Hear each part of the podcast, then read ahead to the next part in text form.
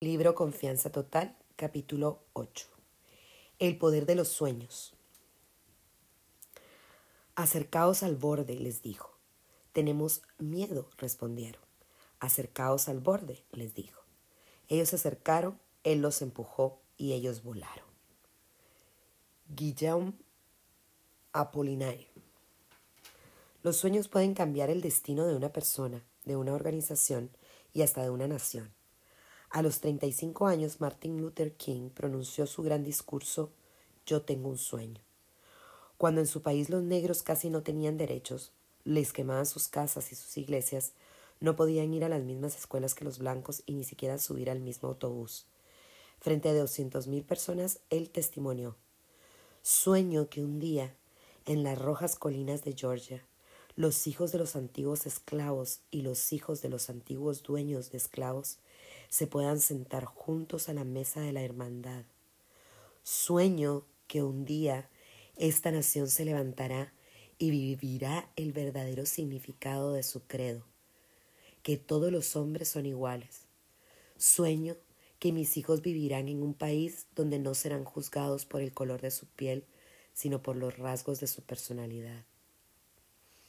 Si bien es cierto que él no llegó a haber realizado su sueño, que en ese momento parecía imposible, su deseo se cumplió. Toda meta empieza siendo un sueño. Tener un sueño es una manera de expandirnos, es una oportunidad de descubrir no solo quiénes somos, sino quiénes podemos llegar a ser. Dicen que los sueños llegan a, a nosotros en un tamaño a veces demasiado grande para que podamos crecer dentro de ellos. Eso fue lo que nos pasó a mí y a mi, a mi equipo cuando nos propusimos hacer la película Confianza Total. Como solíamos hacer al inicio de cada año, en una de las reuniones de trabajo nos preguntamos qué era lo que realmente queríamos lograr más allá de los cursos y seminarios. Y así surgió la idea, el sueño, llevar el mensaje de la confianza y el poder del amor a cada rincón del mundo.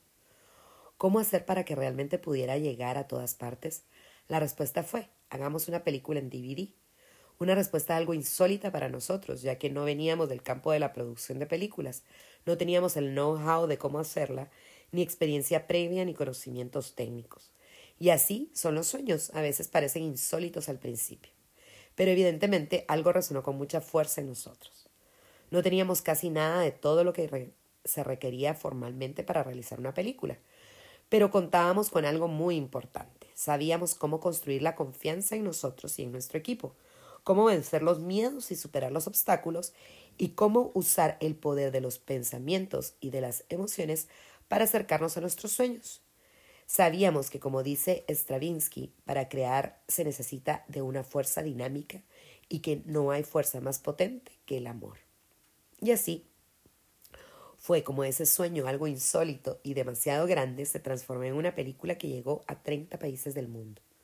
Un sueño hecho realidad, a través del cual todos los días recibimos correos electrónicos de personas de todas las edades, contextos y culturas. Un sueño que fue ganando alas propias, que nos hizo viajar por varios países. Un sueño hecho película que hoy está tocando el alma de muchas personas y que dio lugar además a la creación de este libro. Sacar lo positivo de lo negativo. Este momento lo soñé mil veces, dijo cuando le entregaron uno de sus primeros premios mundiales. Los periodistas querían saber si se sentía sorprendido por ese éxito, ya que al inicio de su carrera no se vislumbraba que fuera a triunfar de esa manera.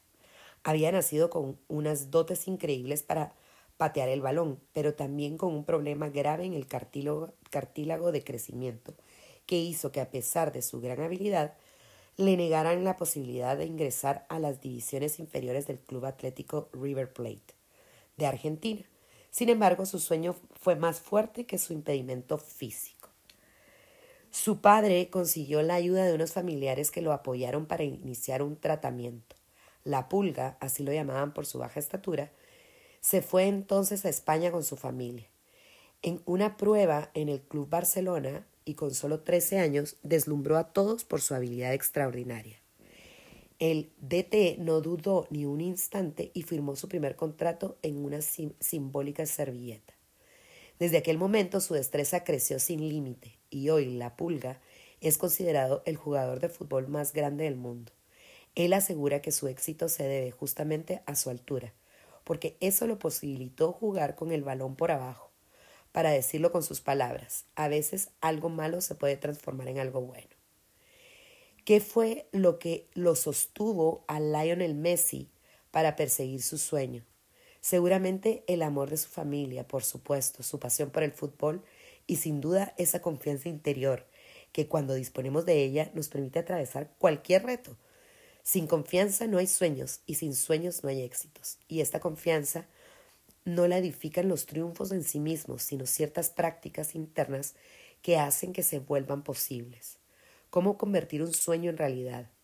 ¿Basta con fantasear despierto para que lo que deseamos tanto ocurra? ¿Todo empieza y termina en la visualización? ¿O necesitamos de otros ingredientes para llegar a buen puerto? Todas estas preguntas pueden ser respondidas a partir de las experiencias concretas de muchas personas que han atravesado con éxito sus grandes y pequeñas empresas y de un conjunto de estrategias que, puestas en acción, contribuyen a concretar nuestros sueños.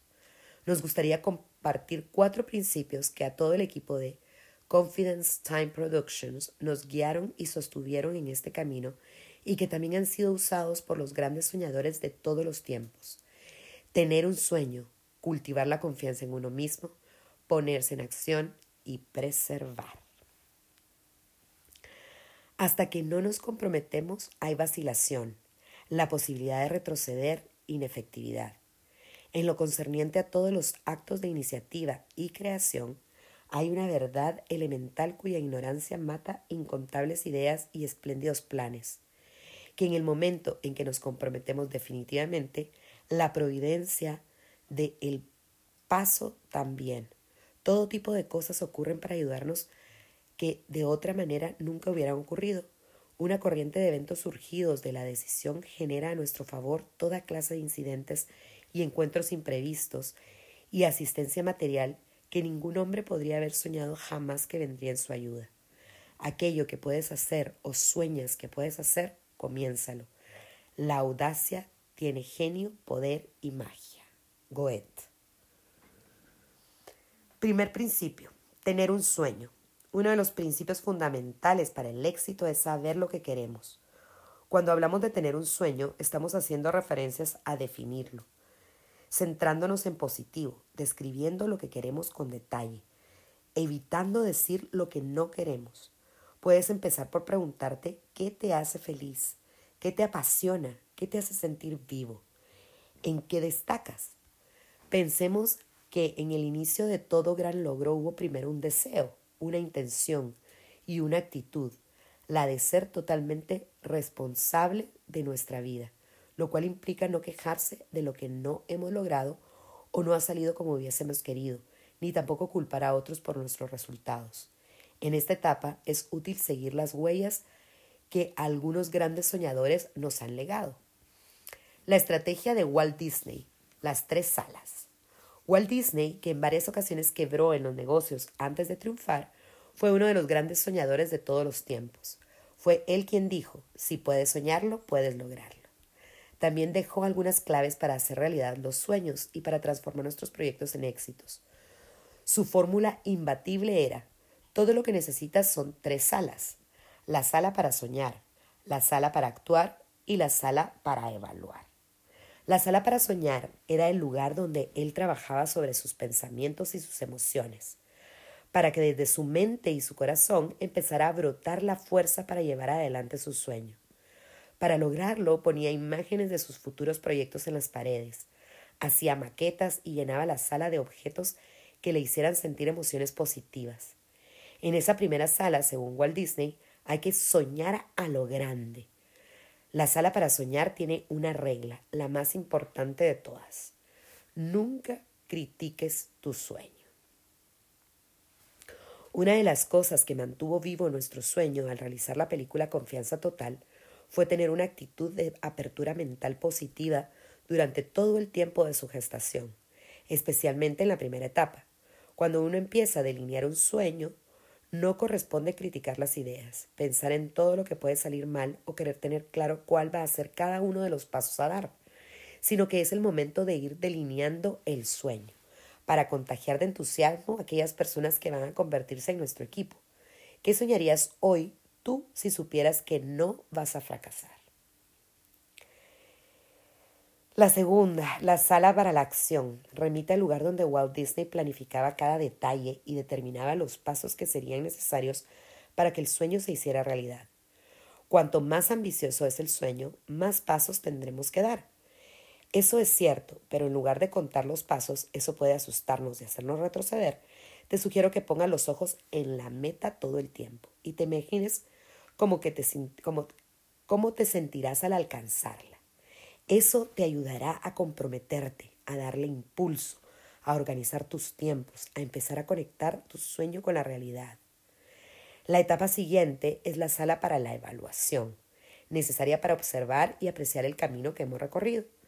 Es el lugar apropiado que surge en el momento oportuno en el cual debemos preguntarnos cómo seguiremos adelante, qué haremos para mejorar nuestro proyecto, cómo lo optimizaremos para que realmente resulte exitoso. No se trata de buscar la perfección, sino la excelencia, de procurar, procurar alguna mejora que represente más satisfacción con menos desgaste. Es el momento de pedir feedback, pues hay cosas que no vemos a menos que otro nos las muestre, sin olvidar que solo se tratará de una opinión. Por eso tomemos de lo, por eso, tomemos de lo que no, nos comenten solo lo que nos sirva.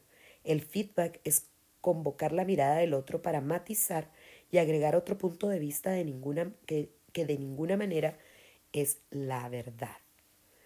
El secreto de mi éxito puede resumirse en cuatro Cs. Curiosidad, constancia, coraje y confianza. De todas, la más importante es la confianza. Toda estrategia tiene sus secretos, esos consejos útiles para que funcionen con la menor cantidad de contratiempos. ¿Cuál es en este caso? A menudo, cuando tenemos un sueño, pasamos muy deprisa de la primera sala, la de soñar, a la tercera, la sala para evaluar. ¿Y qué ocurre entonces? ¿Cuál es el resultado? Criticamos el sueño casi antes de que haya nacido. Esa es una forma perfecta de matar un sueño. Por eso mismo, no descartemos ninguna etapa. Que la opinión de los otros no te detenga. Monty Roberts tenía una pasión, los caballos, y un deseo oculto, aprender a adiestrarlos sin usar la violencia.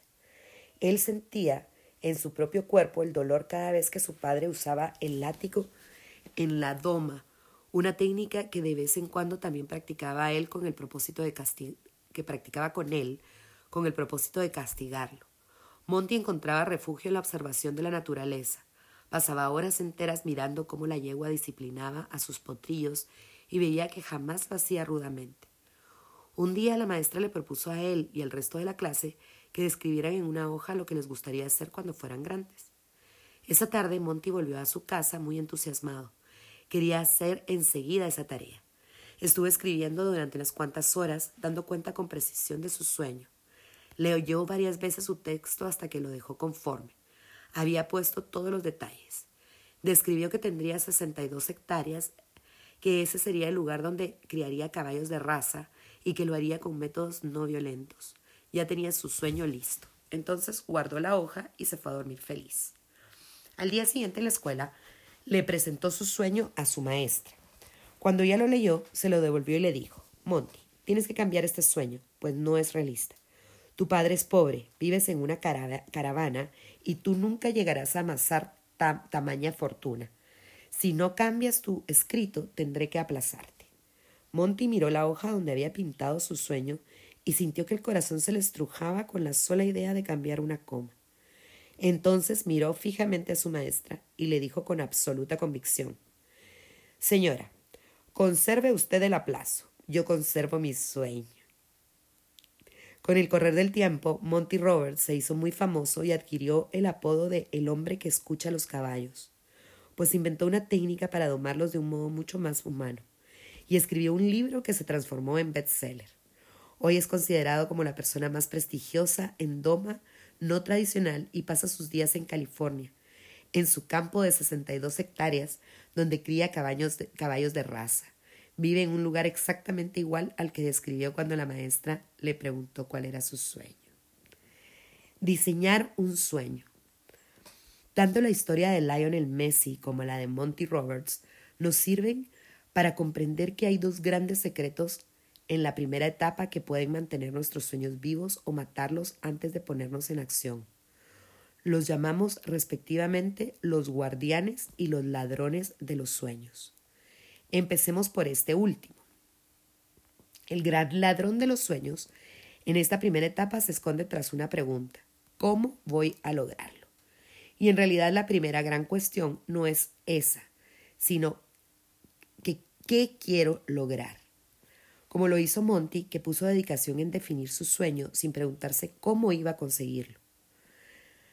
Querer saber desde el principio cuáles serán los recursos pueden llenarnos de negatividad y paralizarnos.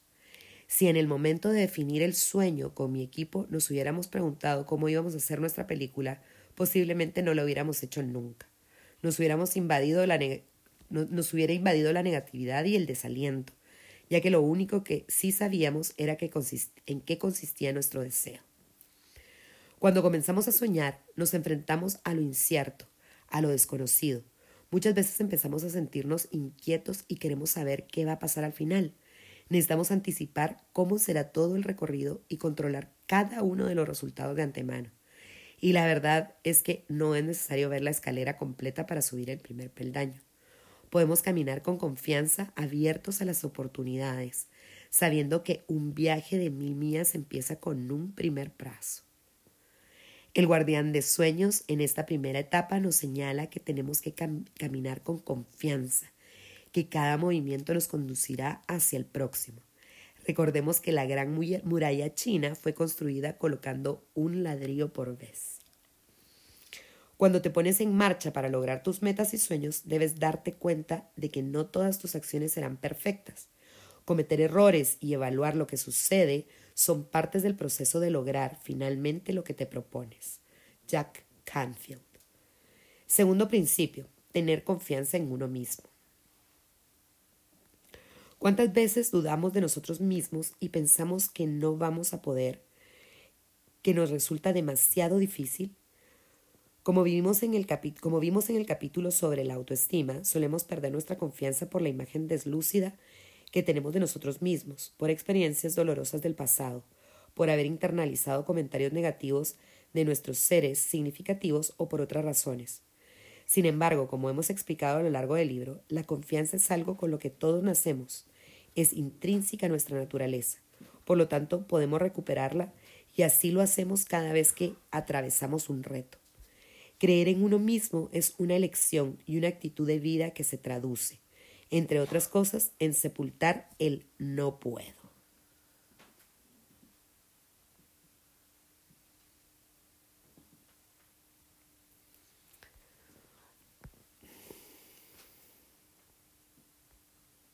podemos hacer mucho más de lo que no nos imaginamos. Aquel 15 de septiembre de 1987 fue un día que permanecerá para siempre en su memoria. Fue elegido para cantar frente a Juan Pablo II. Eligió el tema Never Be the Same, acompañado por su guitarra.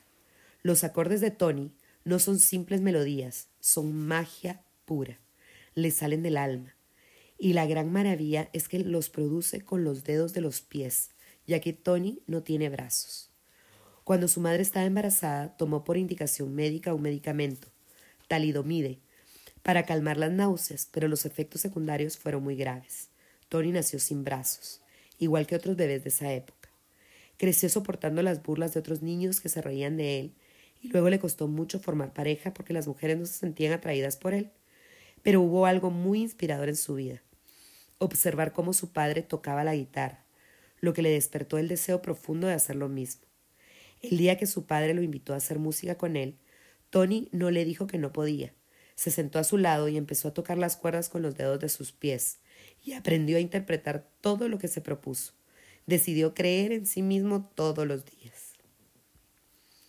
Cada uno de los actos cada uno de sus actos es la prueba irrefutable de que se puede lograr aquello que uno desea fervientemente.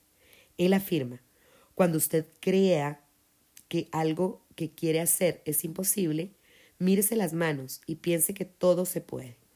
Y desde que dio el primer paso para superar el impedimento de no tener brazos, su carrera no se detuvo jamás. Además, Tony se casó y formó una hermosa familia. Tiene dos hijas adoptivas y viaja por el mundo animando a otros a darse cuenta de que creer en uno mismo es por sobre todas las cosas una actitud de vida.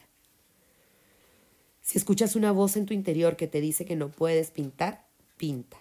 Y esa voz se acallará. Vincent Van Gogh. No te autolimites. Nathaniel Branden nos habla de la importancia de la práctica de vivir con determinación, que es lo opuesto a vivir a la deriva.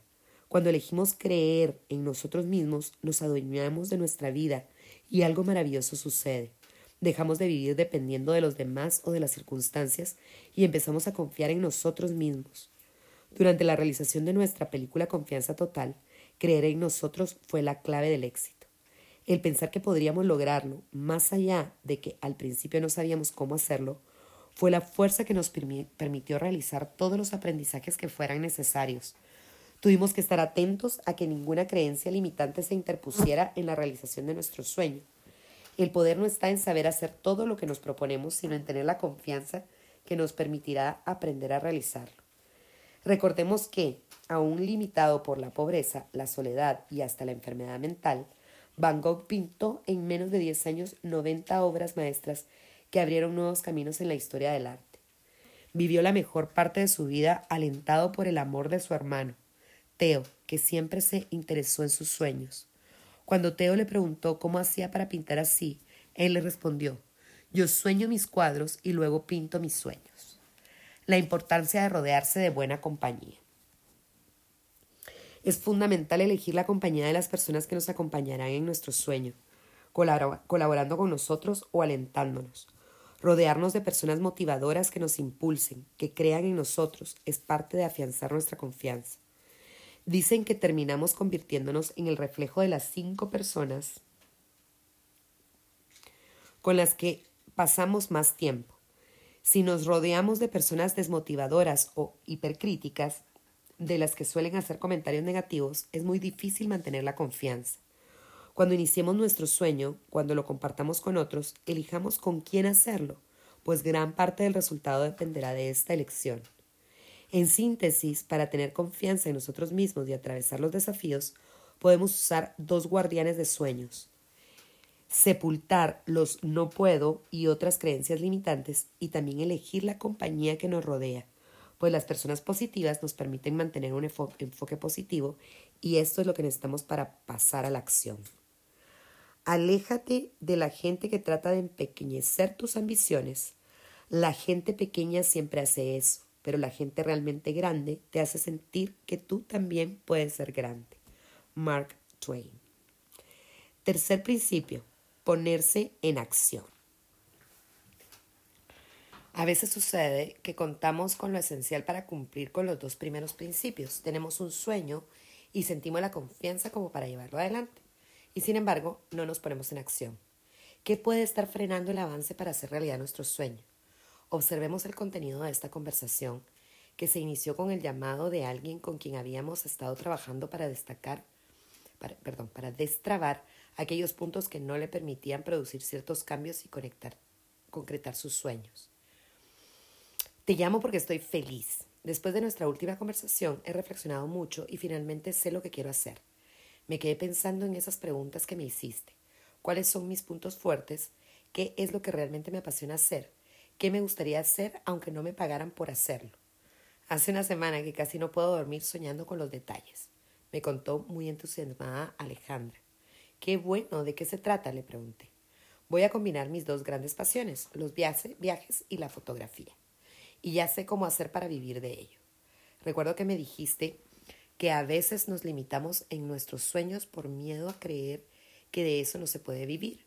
Pues ya lo tengo. Me alegra tanto escucharlo. Cuéntame los detalles. Quiero crear una revista de turismo con excelente fotografía y hacerla a un precio accesible, a diferencia de las que hay en el mercado. Qué bien. ¿Y confías en tus habilidades para hacerlo? Sí.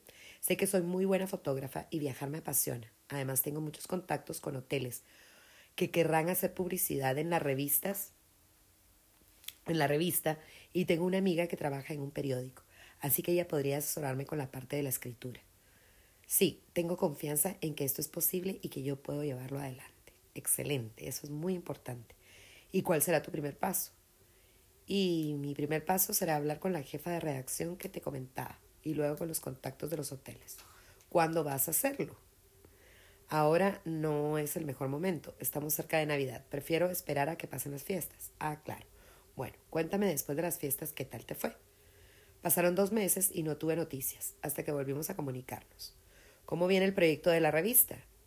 Dije para motivar la charla. Bien, ahí anda. Siguen ocurriéndoseme muchas ideas muy buenas, por cierto. ¿Y cómo te fue con los hoteles y la periodista? ¿Los llamaste? ¿Te reuniste? Bueno, en realidad no, todavía no. ¿Sabes lo que pasa? Me di cuenta de que no, de que tengo que tener el proyecto más armado antes de ir a verlos. Y no tengo tarjetas personales, debería encargar unas. Tampoco se me ocurrió el nombre de la revista. Prefiero esperar un poco a tener las cosas más ordenadas. Me parece mejor. ¿Puedes imaginar el final de la historia? ¿Crees que la revista de turismo se hizo realidad? Claro que no. Alejandra tenía un sueño bien definido, que la llenaba de entusiasmo, pues combinaba dos de sus grandes pasiones. También tenía confianza en sí misma, pero le faltaba convicción para pasar a la acción. A menudo los sueños no se materializan por eso mismo, por no hacer la llamada que hace falta, por no redactar la propuesta, por esperar a que estén todas las condiciones dadas, por aguardar a que se reactive la economía, por elegir el mejor momento, por, por no tener suficiente dinero. Siempre se trata de esperar y de postergar. Ponerse en acción es dejar de esperar, dejar de lado todas las explicaciones y excusas. En nuestros cursos de seminarios siempre decimos que uno puede tener explicaciones y, y excusas o resultados. Lo que no se puede es tener ambos. Y es interesante ver que si uno se pone en busca de explicaciones, siempre las encuentra. Las excusas son una trampa que nos tiende nuestra mente, que nos convence de que aquello que soñamos hacer no es posible, que está fuera de nuestra área de influencia y que en definitiva depende de otros. Stephen Covey explica que una gran cantidad de personas, el 70% según una investigación realizada en organizaciones, suele culpar a otros cuando las cosas van mal. Por lo tanto, asumir la responsabilidad supondrá nadar contracorriente, dice el autor. Muchas veces escucho a personas explicar el abandono de su sueño por culpa de sus hábitos. Quiero tener una buena figura y disfrutar de la imagen que me devuelva el espejo, pero con todas las comidas de negocios que tengo, o no puedo porque estoy demasiado acostumbrado a comer cosas con grasa. Es mi cuerpo el que me las pide. Cuando les pregunto a las personas qué les impide realmente tener la figura que sueñan, suelen responder, es que comer en exceso es un hábito muy arraigado en mí. Una respuesta que sigue siendo una explicación pero no un resultado. Y a veces son explicaciones muy válidas pero inútiles. La mejor forma de desarraigar, un hábito es reemplazarlo por uno nuevo. Se dice que toma 30 días instalar un nuevo hábito. Si desde una postura de responsabilidad puedes observarte sin juzgarte y detectar la explicación o excusa que te estás alejando de tu sueño, puedes elegir reemplazar ese hábito que no te sirve por uno mejor. Hemos hablado mucho sobre los miedos, de la confianza y de la autoestima. Cuando aquello que nos detiene a la hora de ponernos en acción es el miedo, es momento de callarlo entrando en acción. Quiero pedirle a mi jefe un aumento de sueldo, creo que me lo merezco, pero me da miedo. Entonces siente el miedo y pídeselo igual. Trabaja con tus pensamientos, con tus diálogos internos, utiliza el poder de las palabras, visualiza la conversación tal y como quieres que resulte y luego hazlo. De nada servirá todo el trabajo interior previo si a la hora de pasar a la acción te detienes. Cuando lo que nos frena es la necesidad de que aquello que vamos a hacer sea perfecto, podemos recordar lo que ya hemos hablado en el primer capítulo sobre la diferencia entre el perfeccionismo y la excelencia.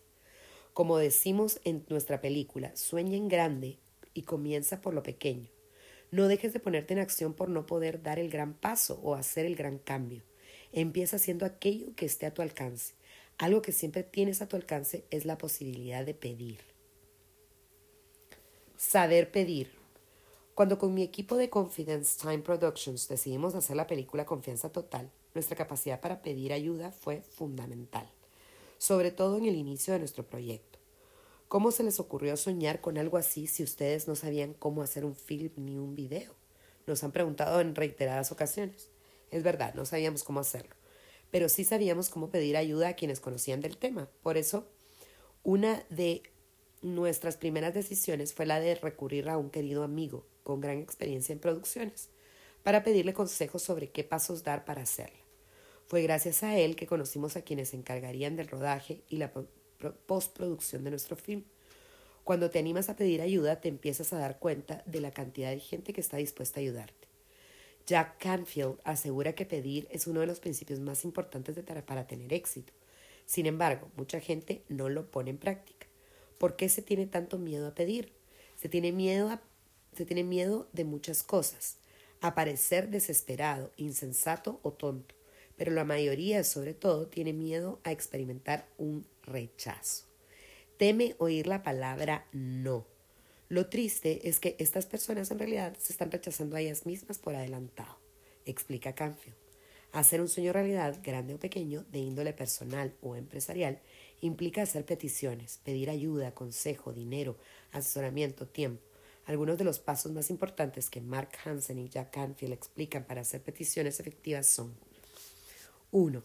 Pide como si esperaras conseguirlo, pide con confianza. Cuando le pedimos algo a alguien, pero en nuestro interior tenemos miedo a que nos diga que no, esto se transmite. Recuerda el ya explicado fenómeno neurológico del contagio emocional. 2. Pide sabiendo que puedes conseguirlo. Recuerda lo que dijimos sobre la importancia de las expectativas positivas y sobre el funcionamiento del SARA. 3. Pide a quien te puede ayudar. Piensa en personas que hayan realizado algo parecido a lo que sueñas con hacer.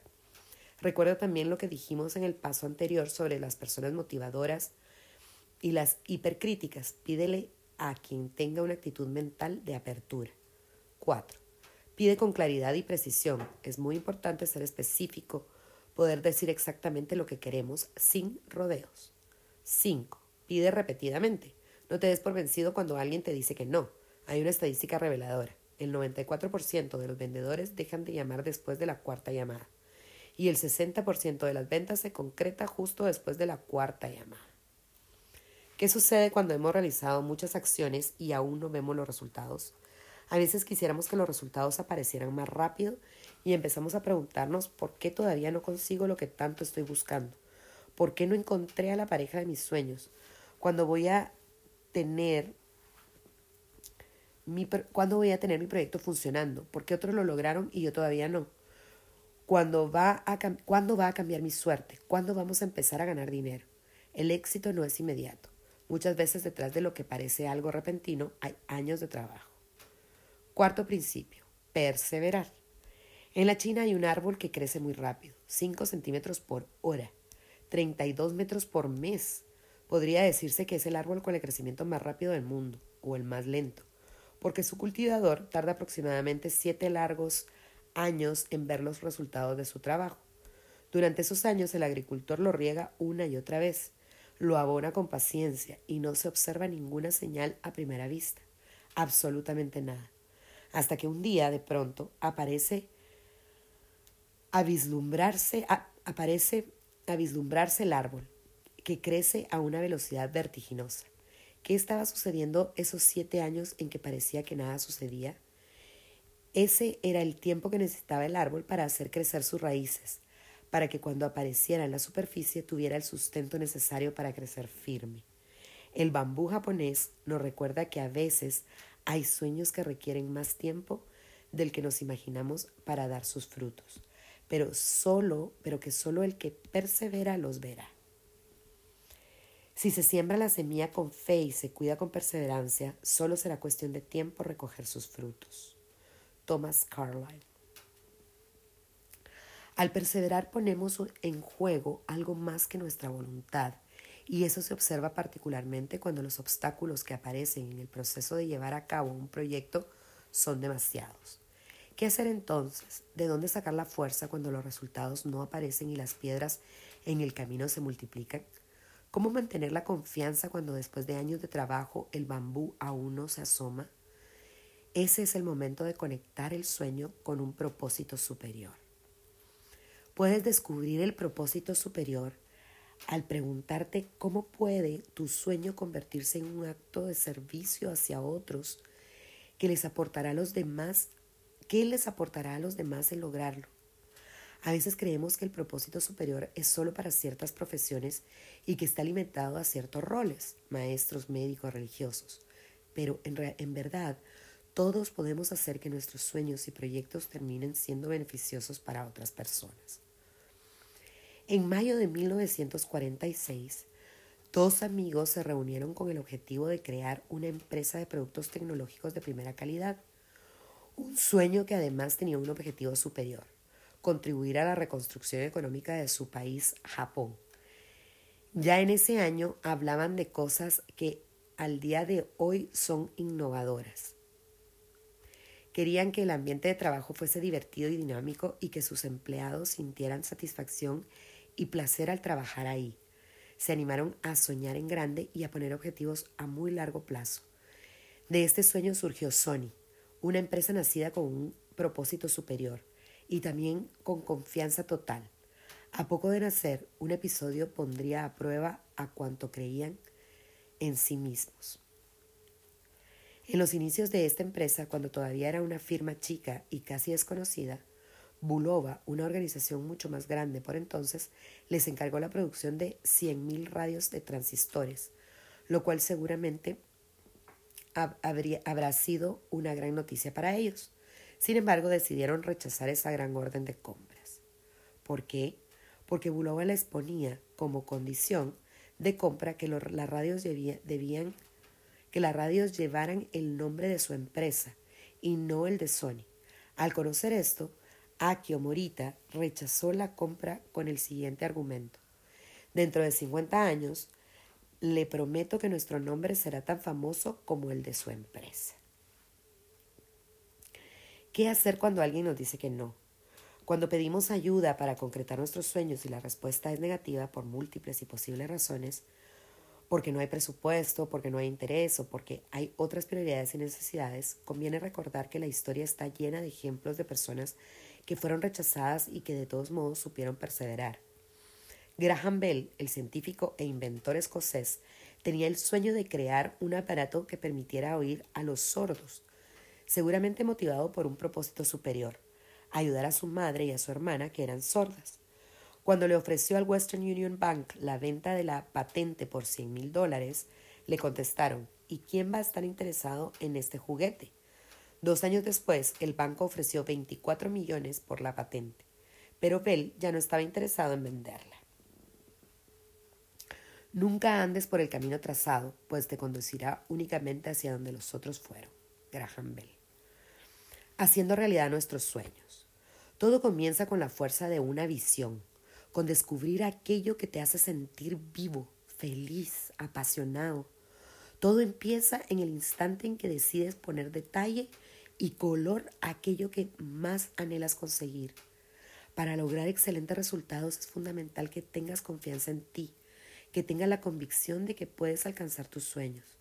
Recuerda que incluso de experiencias no tan gratas y hasta de impedimentos extremos, puede surgir algo bueno y que en realidad el único fracaso es decir no puedo. Recuerda también que la palabra satisfacción significa suficiente acción y que animarse a pedir puede ser uno de tus mejores aliados para hacer realidad tus sueños. No olvides que en tu camino tal vez haya obstáculos. Si eso ocurre, no desesperes. No abandones tu meta, no te des nunca por vencido.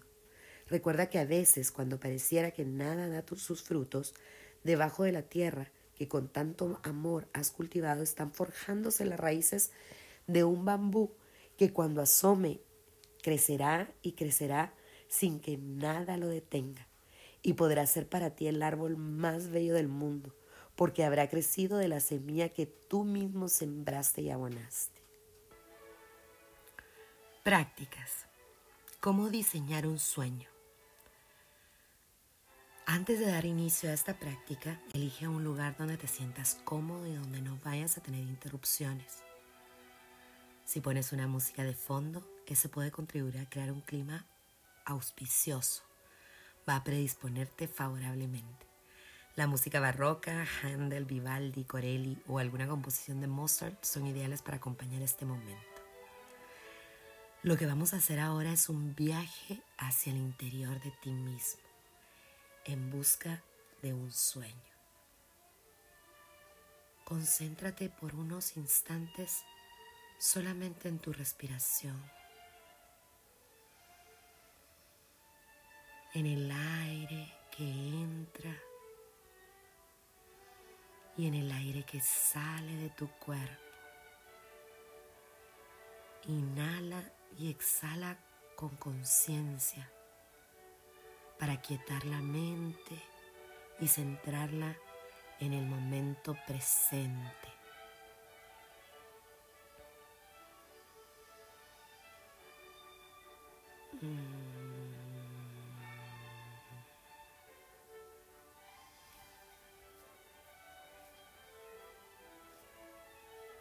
Ahora te invito a que elijas un área de tu vida en la que quieras tener un sueño, que tenga que ver con el tiempo libre y la recreación, con las finanzas, con el servicio a la comunidad, la espiritualidad, las relaciones familiares o amistosas, la carrera o el trabajo, la salud, los deportes, algún tipo de aprendizaje.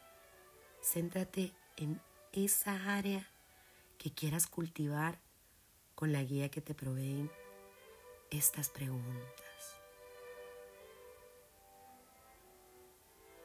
¿Qué te gustaría lograr, crear, tener? ¿Puedes imaginarlo? ¿Puedes verlo? ¿Con quién te gustaría realizar tu sueño? ¿Dónde?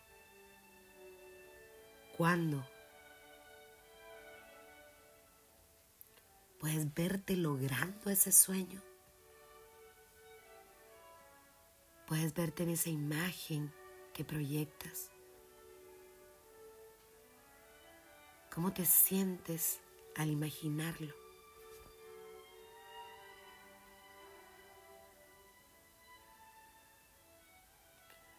Proyecta esas imágenes de lo deseado en tu mente con todos los detalles posibles, como si estuvieras pintando un cuadro. Agrégale colores, sonidos, sensaciones. Crea en tu mente una imagen cruzada por todas las sensaciones posibles y déjate inundar por las emociones que se producen al proyectar estas imágenes. Mírate ahí.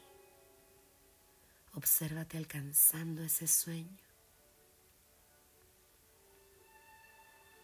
Si no puedes profundizar en la visualización, puedes ponerle palabras a tu sueño. Descríbelo. Imagínalo como si ya lo estuvieras viviendo y concéntrate aquí en tu corazón, en el sentimiento que experimentas al alcanzar tu sueño. Recuerda seguir inhalando y exhalando con conciencia. para lograr una mejor concentración.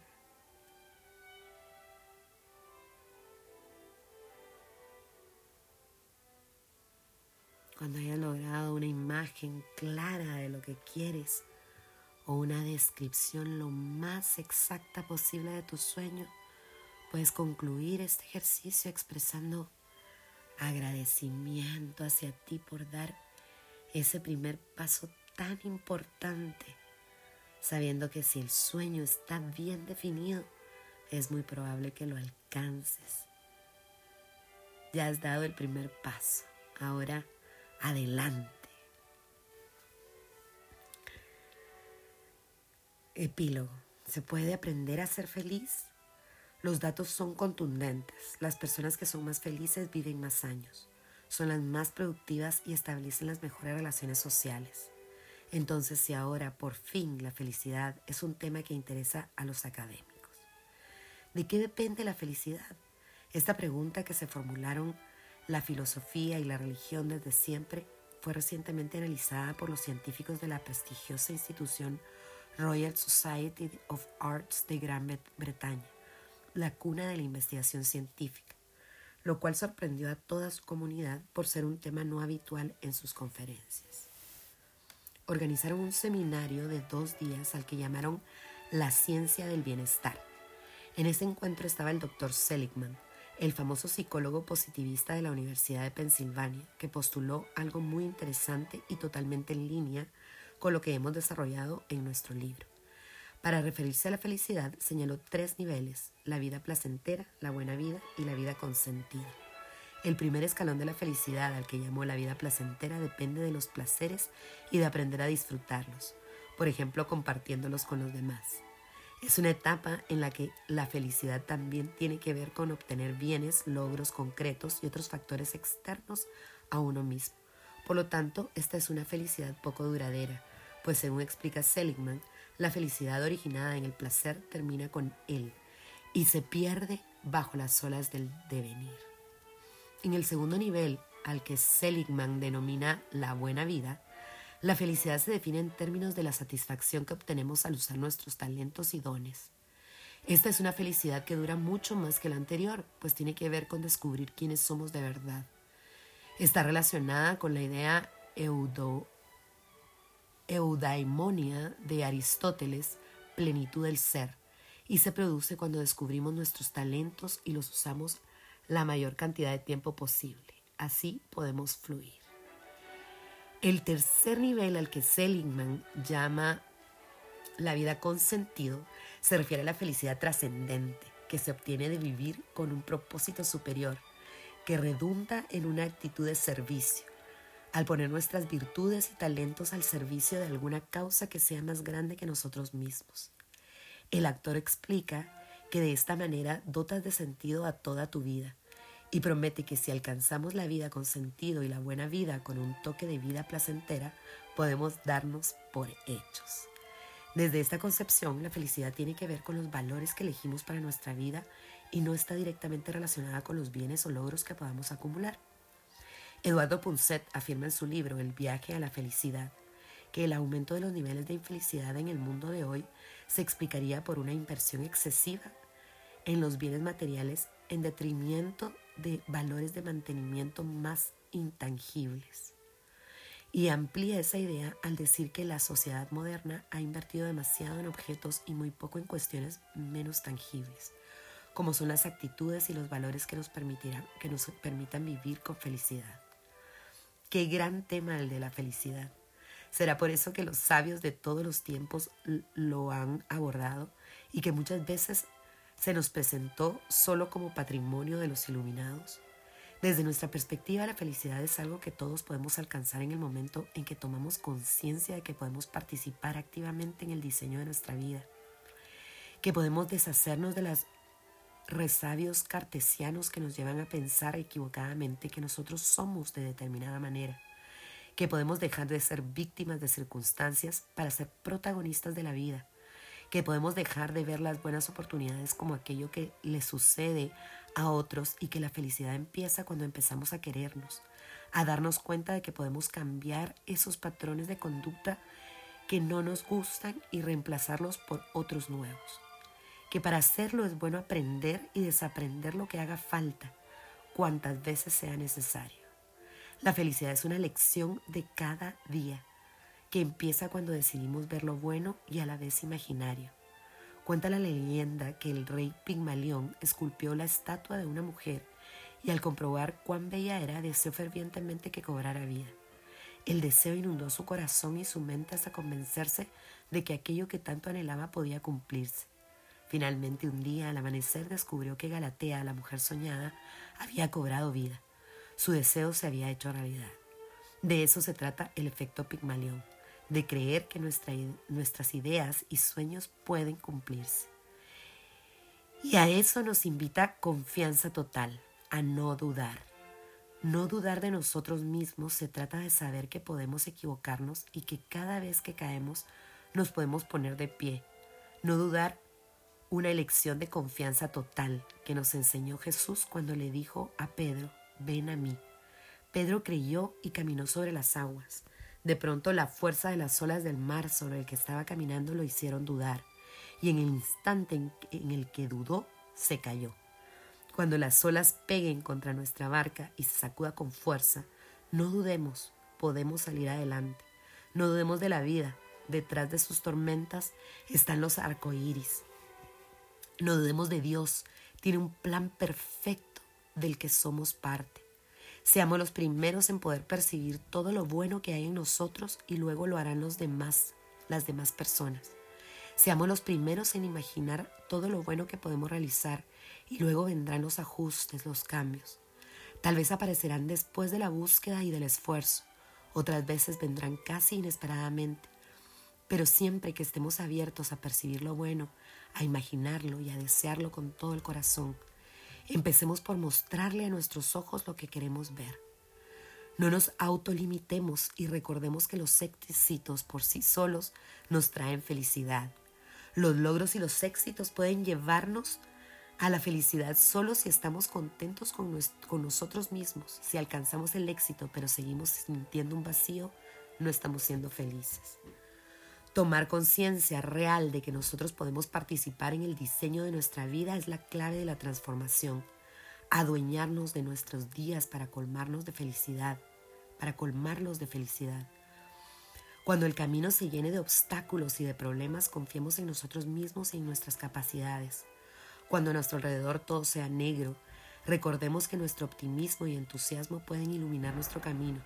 Cuando tengamos miedo y caigamos en la desesperación y pensemos que el amor es para otros, recordemos que el amor está en nuestro interior. El amor empieza por la forma en la que nos tratamos a nosotros mismos. La felicidad tiene que ver con elegir vivir cada día con conciencia, plenitud y amor desde esta conciencia podemos aprender a ver el milagro de estar vivos hoy. La felicidad no es una meta alcanzar, sino el resultado de vivir de una cierta manera, con confianza. No importa cuántas capas de miedo la recubran, cuando comenzamos a atravesar los desafíos que nos presenta la vida, si nos dejamos guiar por el amor, el miedo se desvanece y la confianza resurge. Se resurge. Nuestra vida es nuestra Nadie la puede vivir por nosotros. Para vivir con felicidad, hoy sabemos que podemos despertar al líder que hay en nosotros y transformarnos en nuestro mejor consejero. Podemos guiar nuestros pensamientos, escuchar nuestras emociones y acuñar un sueño que permita que usemos todos nuestros talentos para permitirnos trascender. Cree en las mariposas. Si ellas pueden volar mil millas, piensa en lo que tú puedes hacer. Estás vivo, celebra cada instante, descubre lo que el mundo necesita, aquello que tú crees con todo tu corazón, un servicio que verdaderamente haces bien y que te encanta. Haz eso, zambúllete. Sammy Child. La felicidad no es algo que alcanzaremos algún día cuando terminemos de aprender a usar estas herramientas y las apliquemos o cuando tengamos realidad o cuando, hagamos realidad todas nuestras metas, sino que es algo que podemos iniciar ya mismo. Al terminar de leer este libro, al saber que es posible vivir una vida sin miedos, con confianza total, desde el paradigma del amor. De nada sirven los conocimientos, los descubrimientos científicos, las historias de vida, los aportes del coaching y del aprendizaje efectivo que hemos presentado si no funcionan como llaves para que vivamos mejor y seamos más felices. Por eso, no desperdicemos ni un minuto más de nuestra vida. Comencemos a vivir mejor hoy mismo. Confianza total. Aún en momentos de oscuridad puedo ser yo mismo. Aún cuando las cosas salen mal, puedo encontrar una oportunidad en cada dificultad. Puedo ser yo mismo aún cuando estoy herido. Mis heridas me sirven para comprender que todos necesitamos amor. Ya no tengo miedo al fracaso. Puedo caerme y levantarme y volver a empezar. Soy flexible. Puedo cambiar. Soy un aprendiz.